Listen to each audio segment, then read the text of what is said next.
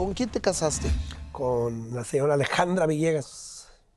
Y la señora Alejandra Villegas, tu compañera de vida desde hace 24 años, entiendo. 24 años. Y, y Roberto Carlos, ¿cómo se conocen? En un evento, en un, en un show infantil. Yo, yo fui a, a un evento de un sobrino de ella. Y ella, salgo, termino el show, yo me dice, este, "Mm, ¿quieres un platillo? Le dije, sí. Digo, ¿qué hay de comer?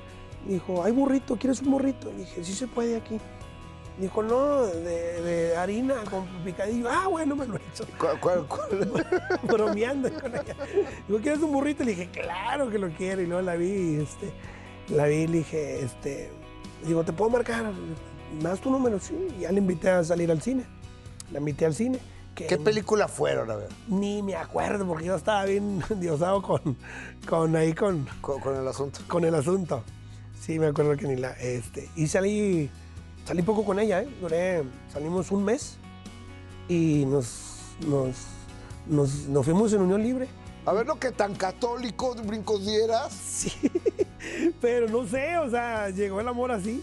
Digo, no sé, quiero como que hacer la vida contigo y, y, este, me dijo, ¿cómo ves? Le digo, pues habla con mamá y, y ahí estamos afuera de su casa y ahí estaba mi suegra en, en la sala y le digo, no, pues habla tú primero, dile que, que nos queremos pues, casar, pero primero queremos vivir juntos y ya vamos viendo, vamos a juntarle y todo y, este, total hablé.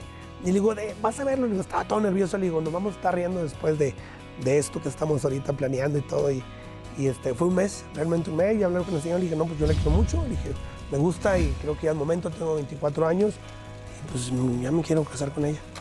Pero primero vamos a, a vivir juntos y vamos a juntar y, y a ver cómo nos va.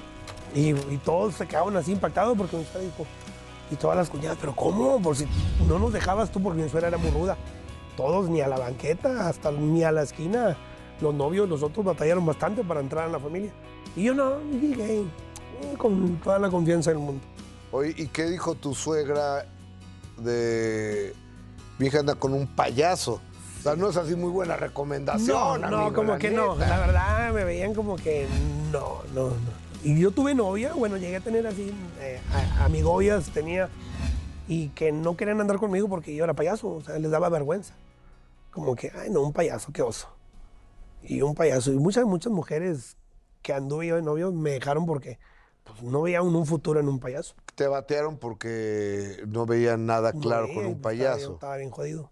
Oye, ¿qué es lo que te hace famoso a ti? ¿Las redes, el TikTok, el YouTube, la recomendación de, de casa en casa? o Yo digo qué? que el- mi forma de trabajar, mi estilo, fue el que me llevó así, porque yo me acuerdo que yo trabajaba bastante y yo decía, un día quiero ser famoso, yo quiero ser famoso. Le dije, pero hay gente que no me, no me lo reconoce, no me lo valora, dije, porque llegaba a un evento y luego, ¿se puede esperar una hora?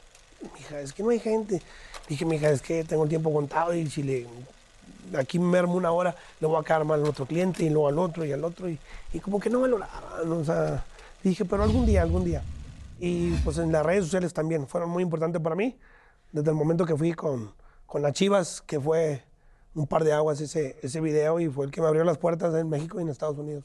Sí, porque la, la verdad de las cosas, y, y lo he dicho, hay mucha gente muy talentosa y cada quien hace su carrera o la base de su publicidad.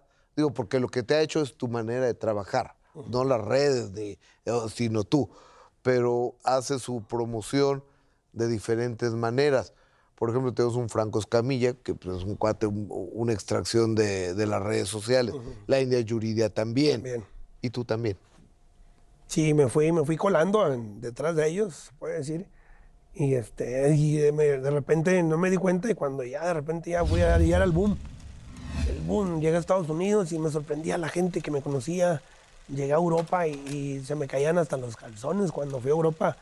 Mm, Cuando llegué a un evento, por decir, en España, y yo, eran 70 gentes, pero dije, pagaron por venir a, A. Europa. Sí. Yo no sabía esa parte, fíjate, por más que investigué, esa parte no la sabía.